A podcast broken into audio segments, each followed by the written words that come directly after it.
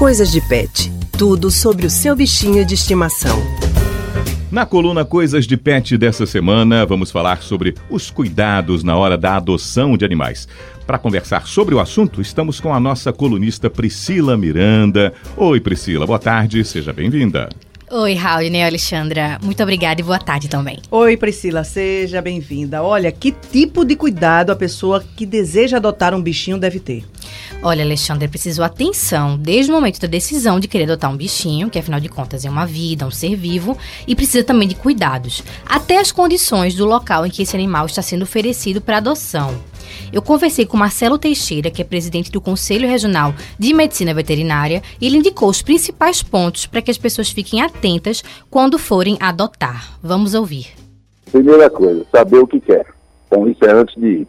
Saber o que procura, para não se encantar e levar para casa algo que não vai se adequar à sua vida. Segundo, procurar um local que tenha boas referências. Saiba que tem tradição, que realmente cuida dos animais. Terceiro, ver a questão sanitária do animal. Está vacinado, se tomou vermífugo, se foi ao veterinário. Se não fez isso, procurar fazer imediatamente. E, em quarto lugar, seguir as orientações dadas. Que as pessoas acham, às vezes, que ter animais é ter um objeto dentro de casa, né?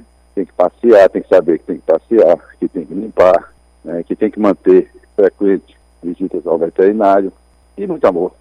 Priscila, e se por acaso a pessoa encontrar um local assim sujo, inadequado, e o animal esteja até passando por uma condição, alguma condição de maus tratos, é possível denunciar? É possível sim, Haldney. O Conselho Regional de Medicina Veterinária oferece um telefone para receber esse tipo de denúncia.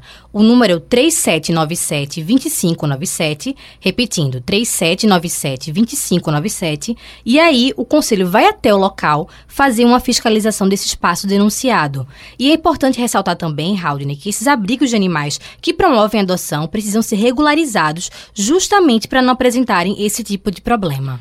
Então fica aí o alerta para os nossos ouvintes que, se forem adotar um animal, procurem um lugar de segurança. Exatamente, Alexandre. Uma questão de segurança para o animal, que não vai estar tá doente, né? E também para a saúde da própria pessoa. Tá certo, então, Priscila. Muito obrigado pela sua participação hoje no nosso Rádio Livre. Eu que agradeço, gente. Até semana que vem. Até semana que vem.